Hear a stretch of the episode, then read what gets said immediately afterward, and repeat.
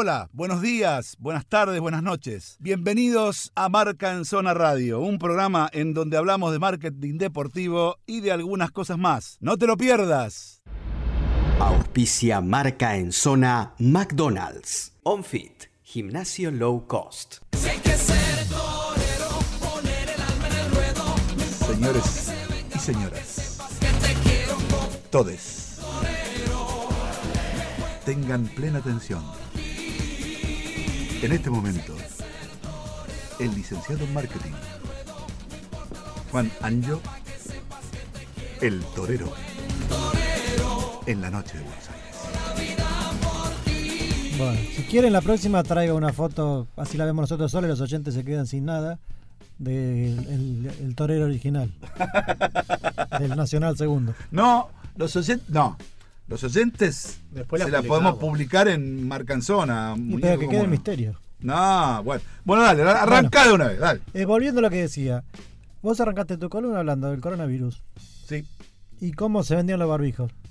sí. ¿Y nosotros qué dijimos que usa Estados Unidos para vender? Eh, Marketing del terror. El miedo. El miedo, Hacia el cerebro reptiliano que segrega adrenalina y no piensa. exactamente. Esto es el coronavirus, un gran, una gran campaña de marketing del terror para que se hable de eso a veces que viene como y para vender boludeces para otros también. Por eso el índice de mortalidad es tan bajo comparado con el circo que arman alrededor de esto. Dicho lo cual, el que no está contento es Corona, porque de hecho la cerveza Corona ha bajado las ventas en Brasil a partir de esto. ¿En serio? Sí, señor. Mirá vos. Así que fíjense cómo lo que es bueno para uno es malo para otro, aunque no tenga nada que ver. ¿A quién se le habrá ocurrido ponerle cierta- corona a este virus? Habrá dicho el dueño, ¿no? de cierta capacidad de conocimiento de educación, ¿no? Sí. Pero bueno, eso para que vean que la construcción del neuromarketing tiene sentido y, y, eh, en la realidad se ven los ejemplos. Más allá que Pablito el otro día me cuestionaba que era medio zaraza, ahí tenés un ejemplo concreto de que no es ninguna zaraza. ¿Tiene algo para decir usted? No, yo cuestionaba la, la idea de que a 100 millones de años de historia. Él decía que no había historia. Pero Ah. bueno, el fósil es la historia del pasado. Lo que pasa es que usted, si quiere llevar la historia solo a la, a la historia escrita por el ser humano, estamos en problemas. En términos Vamos marketing. a tener que ir a la escritura con un informe, la primera escritura con un informe mesopotámica. Eh, en términos Vamos claro, en términos marketineros, Fósil es una marca de relojes también y de cinturones y eso, pero bueno, Bueno, no listo. importa. Volvemos acá. Vamos a hablar un poquito. Primero era la pregunta que partía de esta columna, que es, ¿los clubes necesitan un eslogan? Para mí sí, ¿Por qué? porque, a ver, mi, mi forma de pensar es que eh, un eslogan le da un sentido de, per- de pertenencia, qué sé yo, no sé, eh, le da fuerza a la marca. A la marca del club, no a la marca comercial, sino a la Mm, marca, mm. al nombre del club. Eh, y lo identifica, y lo identifica, es como un sobrenombre. ¿Entendés? Yo lo llamaría como el sobrenombre del club. No muchos clubes, bueno, eh, River te dice el más grande, ¿sí? Eh, por ejemplo... No empieza a nombrar, que yo los tengo para nombrar después. Ah, bueno, perdón. Pero bueno, yo para... Ah. te- usé un ejemplo, perdón. Usé un ejemplo... Eso, esto pasa porque Corti está de este lado y no hizo producción, porque si no Corti le cuenta todo lo que va a pasar y no me, lo, No, no me hacen no el spoiler. importa. Yo lo que quiero decir es que en realidad, ¿por qué estoy dando los argumentos por los cuales estoy de acuerdo que me parece que es bueno que tengan el sobrenombre? Es decir, que tengan una frase o un eslogan. Terminé. Bien. No sé vos. Personalmente me parece que no, no suma ni resta. En algunos clubes, de los cuales tenés anotado, me parece que son más eslogan para la gente que para el club, para ese vínculo que decía Daniel. Pero el tema es si el eslogan lo necesitas para vender o no. Bueno, ahí está. Y me parece que es más un vínculo en lo que es el fanatismo y no para venta. Bueno, Porque Si voy a usar uno de tus eslogans, que seguramente el Barcelona, en vez que un club, me parece que el eslogan no lo usa para vender. bueno, vamos a ir después a, a recaminar y me siguen, me siguen spoileando cosas. Obvio. Así, esto, que vuelva, que vuelva Saralegui. Igual te voy a hacer una corrección. Más que un club. Mes no existe. ¿Qué mes? Mes es catalán. Ellos lo escriben Más así. que un club. Y es un, bueno, ahora vamos a entrar en ese lugar. Bueno, a ver. Pero más allá de eso, pensamos, una marca cuando genera un eslogan, ¿para qué es la idea del eslogan de la marca? Quieren sintetizar en una frase lo que ellos quieren impactar en el mercado. O sea, yo quiero que la gente me reconozca por esto. Por eso es tan difícil construir un eslogan que se sostenga en el tiempo y que sea parte identitaria de la, de la marca. Y en el caso del fútbol argentino, y posiblemente de muchos otros, eh, yo me preguntaba si hacía falta, porque siempre la discusión parecía girar alrededor de la grandeza. Es como que todos quieren ser grandes y la realidad es que los mercados no dan para que todos sean grandes. Entonces pregunto, y me lo repregunté viniendo para acá y me lo, lo reconstruí desde otro lugar. Yo decía, ¿eso no es una discusión para la tribuna? ¿Tiene que entrar el club y la dirigencia en eso? Ahora, yo pregunto, si lo que estoy buscando con el eslogan es generar en el otro lo que yo quiero transmitir de marca y dijimos que el driver o el, o el- el eje de de- más fuerte de la industria deportiva es el sentido de pertenencia. En definitiva, construir algo que la tribuna o mis hinchadas quieren, identificando al club, es acrecentar el sentido de pertenencia. Sí. Entonces digo, si el hincha quiere sentirse grande, ¿está mal dárselo? Ahora la pregunta es cómo. Todos hablan de la grandeza, ahí es donde yo empiezo a discutir un poquito la historia. Y posiblemente esté bien igual volviendo a, sobre mis pasos en esto que estoy diciendo, ¿no? Posiblemente el eslogan tiene que ser lo que la gente quiera sentirse parte de. Pero vamos, Boca la mitad más uno, que fue el más inteligente, me parece, a la hora de construir la grandeza sin hablar de la grandeza. ¿Sí? Que no sé si eso sale de ahí o ya salía del folclore popular y quedó finalmente como el eslogan de la marca, ¿no? Sí. River, como ya dijeron, el más grande. Ahí ya aparece la palabra grande. Vélez le da un giro y dice el primero a ser un gran club. Porque ellos no se, no se ponen como grandes, sino como un gran club por la cantidad de disciplinas e instalaciones que tienen. Sí, pero señor. Grandeza. Pero vuelven a hablar de la grandeza, ¿no? Eh, San Lorenzo cada día más grande. Ahí ya empieza, entramos en una nebulosa extraña en el que tenemos que poner la grandeza y decimos cada día más grande. Y llegamos al récord de los récords de Huracán. Que es el eslogan que creo que hoy no tienen, que tuvieron, porque de hecho yo trabajé, les voy a contar, yo trabajé personalmente en, la- en el momento de cambiar ese eslogan, presentamos otro, y es- Huracán era la grandeza hecha pasión. ¿Qué significa eso? ¿Alguien lo entiende? La grandeza hecha pasión. No sé, no, no, no, era medio incomprensible. Y, y ahí pecamos de ingenuo por ahí también, ¿eh? A- a- a- me voy a tratar de, de, de hacer un mea culpa también. Nosotros trabajamos hacia una cuestión identitaria del club, porque yo creo que el eslogan está dentro del ADN fundacional de cada club. O sea, la historia del club te da lo que es el club. ¿Sí? Y en definitiva es donde está construido lo que fue construyendo paso a paso ese club y lo que fue haciendo y llevándote hasta el momento que estás y recomponer y reconstruir la historia y ese objetivo original de los socios fundadores es vital para asegurar la supervivencia del club. Es una visión mía, no necesariamente contrastada con la realidad.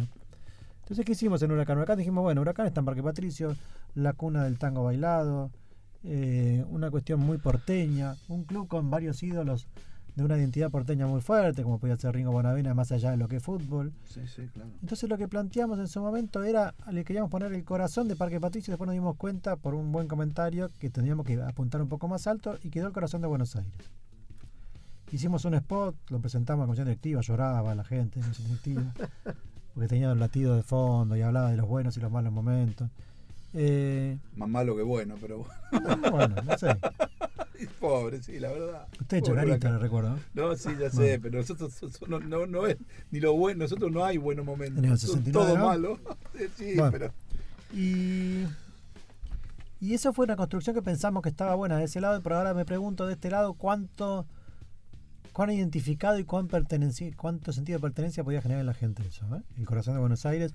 Yo creo que lo estaba pensando también de una cuestión más marketinera a la hora de salir a buscar al, distrito tecnológico, las empresas que se estaban instalando en ese lugar, en cuestión de comerse la ciudad y mojar la oreja a San Lorenzo con eso también. Pero ahí quedó en el medio y ahí podemos caminar el camino del mes que un club. El mes que un club. Más que un club. No, es mes que un club y está perfecto que así sea, porque con eso están fortaleciendo la identidad catalana. Sí, ya lo sé. Con eso ellos están obligando, porque el club Barcelona es más que un club en cuanto a un bastión político de, la- de lo que es lo- la cuestión catalana en sí misma.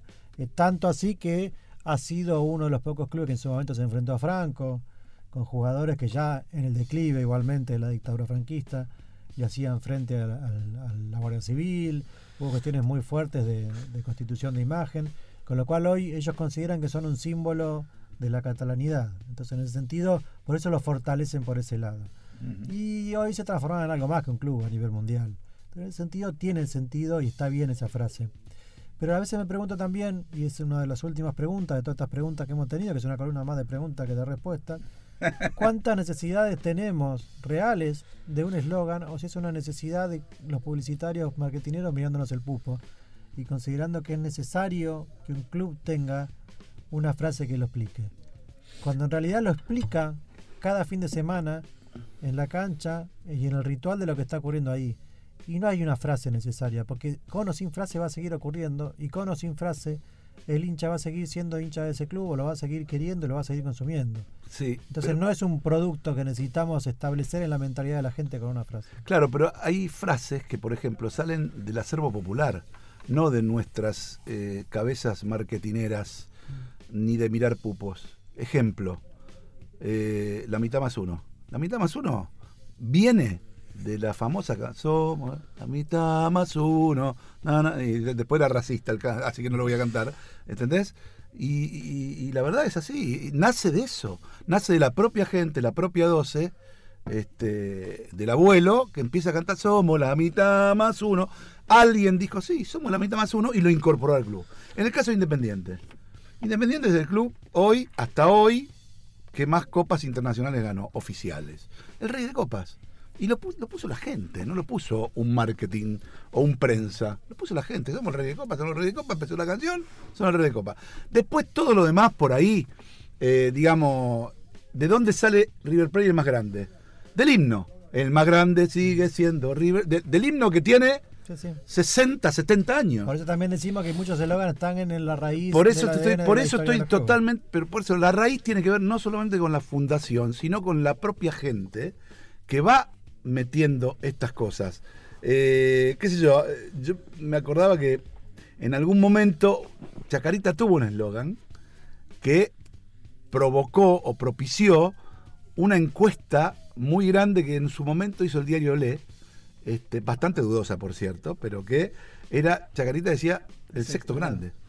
Sí, y Huracán igual- decía el sexto grande. Igual eso del sexto grande nace de una publicidad de cigarrillos, si no me equivoco, que eran particulares. Hay un cigarrillo que hablaba que decían que ellos eran el séptimo grande y entraban a la cancha en un dibujo con un personaje representativo de cada uno de los seis grandes para ellos en los que estaba incluido Huracán. Ah. Imparciales creo que eran los cigarrillos. Ah, no me acuerdo Estamos hablando de década del 30 más o menos, No me década del acuerdo. 30, década del 40, lo voy a traer para que lo tengan la próxima. Y ahí donde está el académico, todo, y parecía el paquete de cigarrillos como uno más. Ah, mira. Eh, bueno, Muy sano todo. Sí, sí. Bueno, de hecho, Racing en esa construcción que lo puse acá, eh, dijo el primer, primer grande. grande. El primer grande. La claro, luz, pero por la copa. Porque es, no, porque es el club más antiguo. Ah, ok. Lanús es el club de barrio más grande del mundo. Claro, pero siempre grande. Fíjense que siempre tenemos la, excepto en Boca, siempre tenemos la palabra grande. Es que me parece vuelta, que ¿no? el tema es, si lo comparamos con Barcelona, capaz que nosotros, si pensamos más que un club, lo pensamos desde el punto de vista de, bueno, no solo tiene fútbol, tiene básquet, tiene handball y tiene un montón de más de disciplinas, pero en realidad está pensado desde un punto de vista político. Y acá nosotros siempre queremos ser grandes. Siempre es la grandeza. Y Yo me acuerdo, la primera vez que te conocí hace más o menos cinco años atrás, era una charla de. En una charla que dabas y planteabas esa, esta situación con Huracán de que. ¿Por qué tenemos que ser grandes? Y ahí es donde habría que ver qué equipo o qué hincha da de lado. Prefiero ser más que un club o prefiero ser más grande de la ciudad. ¿Qué hincha dice, no, está bien, yo prefiero ser otra cosa y dejo la grandeza de lado? Por ejemplo, en Rosario siempre se pelean a ver quién es el más grande de Rosario. Sí. Por- Y ahora, ¿y ¿no sería sucede. válido en algún momento pensar en que nosotros somos el que jugamos el fútbol más lindo? También. En lugar de También. los más grandes. Argentinos Juniors se apropió un poco de negro eso y se puso el semillero del mundo. Sí. Bueno. Exactamente. y Pero- la verdad que tiene sustento, ¿eh? Claro que sí. Tiene sustento. Sí. Porque si vos te pones a recorrer los nombres que salieron de un club como Argentino Junior, Ujú. es impresionante. Si solo con hablar de Redondo y Maradona te alcanza. Ya está. Y Claro. Riquelme también. Redondo, No, Maradona, Riquelme, Borghi, Sorín. Sorín, hay un montón. Sí. Placente, ¿cree que sigamos? Sí, no, no, impresionante. Decime. Maca- Va. Va. Listo, eh, sacale, cortale el micrófono. Eh, vos querías, vos, vos ibas a decir algo eh, respecto de No, esto. desde el punto de vista de marketing, el rey de copas queda un poco devaluado, porque no es una carta en el truco, no es de las más fuertes. Como que no se podría usar eso mucho, tal vez. Sí, pero tiene un sentido más metafórico que otra cosa, Pablo. ¿Entendés? O sea, es por el te- ha- hablan de No las la copas, habla, hablan de las copas, digamos, eh, rey de copas, Libertadores, Libertadores, sudamericanas. Sí, obvio, pero la gente juega al truco. Sí, claro que El juega rey al de truco. copas está por No existe, del es verdad. del Claro, pero eso, eso es más para los hinchas de Racing por ahí, ¿viste? Para los hinchas de otros clubes que lo devalúan. Bueno, pero ahora lo cambiaron, por ejemplo. Así como es ahora. Ahora es todo rojo. Ah, todo el eslogan de Independiente es todo rojo. Todo rojo, muy bien. Y eso derivó también en una de las acciones de Puma de hacer una camiseta camiseta totalmente roja por un pedido de los hinchas. Siempre, el tema es, siempre están los hinchas detrás. Son Sí. los que, Ahora, que sin los hinchas no existe nada. bueno, fenómeno. Entonces tenemos que hacer caso a los hinchas que lo que quieran, quieren la grandeza. Y es una discusión para pensar. Es una discusión. Pero igual el tema está bien plantearlo. Y, y yo digo, esta piola también, nada. Este, en algún momento vamos a, vamos a establecer al- algún foro para que la gente opine o, o tire sus opiniones respecto a estos temas. Este, porque después no solamente está el eslogan, sino que está el sobrenombre del club real, que es como, viste, no sé, el rojo, mm, Sí, millonario, los Ceneice, funebrero. funebrero, el globo, todas esas cosas que tienen que ver y que creo, si no me equivoco, todos esos nombres están registrados, ¿no? No se pueden usar. Ah, no, Por ejemplo, yo sí, mañana, no. yo mañana hago un jueguito, ¿no? Por- a ver, te pregunto esto. Hago un jueguito de estos que de PlayStation. Sí. Y entonces hago el partido, eh, el Globo contra este, los Santos. ¿Puedo? Eh, Con- con si dos está- cuadraditos. Si no, está registrado, sí. Ajá. Pero Es- debería estar registrado, ¿no? Creo que Algunos están clubes los han registrado, otros no. Por ejemplo, el caso que traía eh, Nacho, el FIFA, Boca es Buenos Aires. Sí. No es ni No, lo primero es usar Boca y otra cosa es usar el, el apodo. pero Claro. no lo usa. Me parece que están todos registrados. Si no, tranquilamente hubiese puesto Ceneice. no, en el caso de Boca sí, porque de hecho Ceneice lo usó como una marca en el centenario. Boca. Claro. Eh, De River también. Pero hay clubes más chicos que me gustaría preguntar. Sí, que, a ver si lo registraban, pero por ahí no lo registraban por una cuestión de ignorancia. No, ha habido casos de hinchas que lo registraron para preservarlo. Por ejemplo, el Granate, por ejemplo, ¿está registrado? Debe estar. ¿Eh? Podemos preguntarle a Paula Ricuti si querés. Sí, La a mí me gustaría saber, a- hacer una, una digamos, un- una preguntita a todos los que conocemos, a los muchachos que conocemos de marketing de los clubes, a ver si están todos registrados. ¿El Fortín está registrado? Porque hay una hay una Pizzería. pizzería que se llama El Fortín, por ejemplo. Bueno, también tenés una pizzería que es el Globo. También. O sea, Y un, que- restaurante. Que, usa el escudo de Huracán Y, y, y- como logo y no paga nada. y no paga nada. Bueno, pero eso debe ser por una cuestión, básicamente, debe ser amigo, debe ser de No, es Huracán. una pizzería que está de la década del 40. y- En la Chacarita tampoco 50. paga nada por el logo funebrero. Muy buena fugaza. Muy buena. Por la fugaceta. A usted, le, a usted lo único que le interesa. La pizzería, sí, la pizzería. ¿Hay en Parque Patricio? Claro. Sí. Ah, le dio, le dio la pi- Abierta 24 horas. ¿Y probó la meseta? 24 con horas abierta. Ah, mire usted. La meseta está acá. Sí, la probó. Sí. Eso, Perdón. Una porción de Una, esa. y- una y pregunta, Pablito. Pablito, Pablito, una pregunta. Una pregunta. ¿Cuál no probaste? Digo, para saber. porque- claro, ¿cuál no probaste? No, y la última, Guerrín. Ah, no probaste. No, Guerrín sí. Ah, mira. sí, Guerrín. Guerrín gana anualmente la, la maratón de las pizzerías. Sí, claro, sí. Mirá vos. Increíble, ¿eh? Muy bien. Chicos, ¿quieren ir a una tanda? Eh, haga lo que quiera, Pablo, el programa es suyo. Marca en Zona, un canal de expresión nuevo y moderno sobre el negocio en el deporte. Te falta. Ah, sí, sí. Club 947. Todos los deportes, todos los deportes. Lugar. No.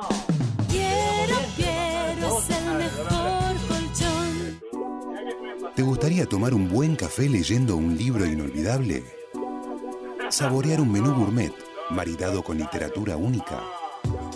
Bar Caras y Caretas.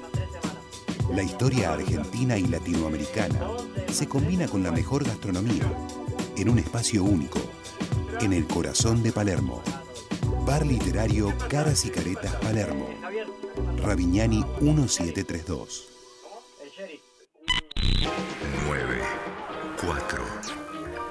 7. Marca en Zona. El programa en donde las marcas juegan de titular.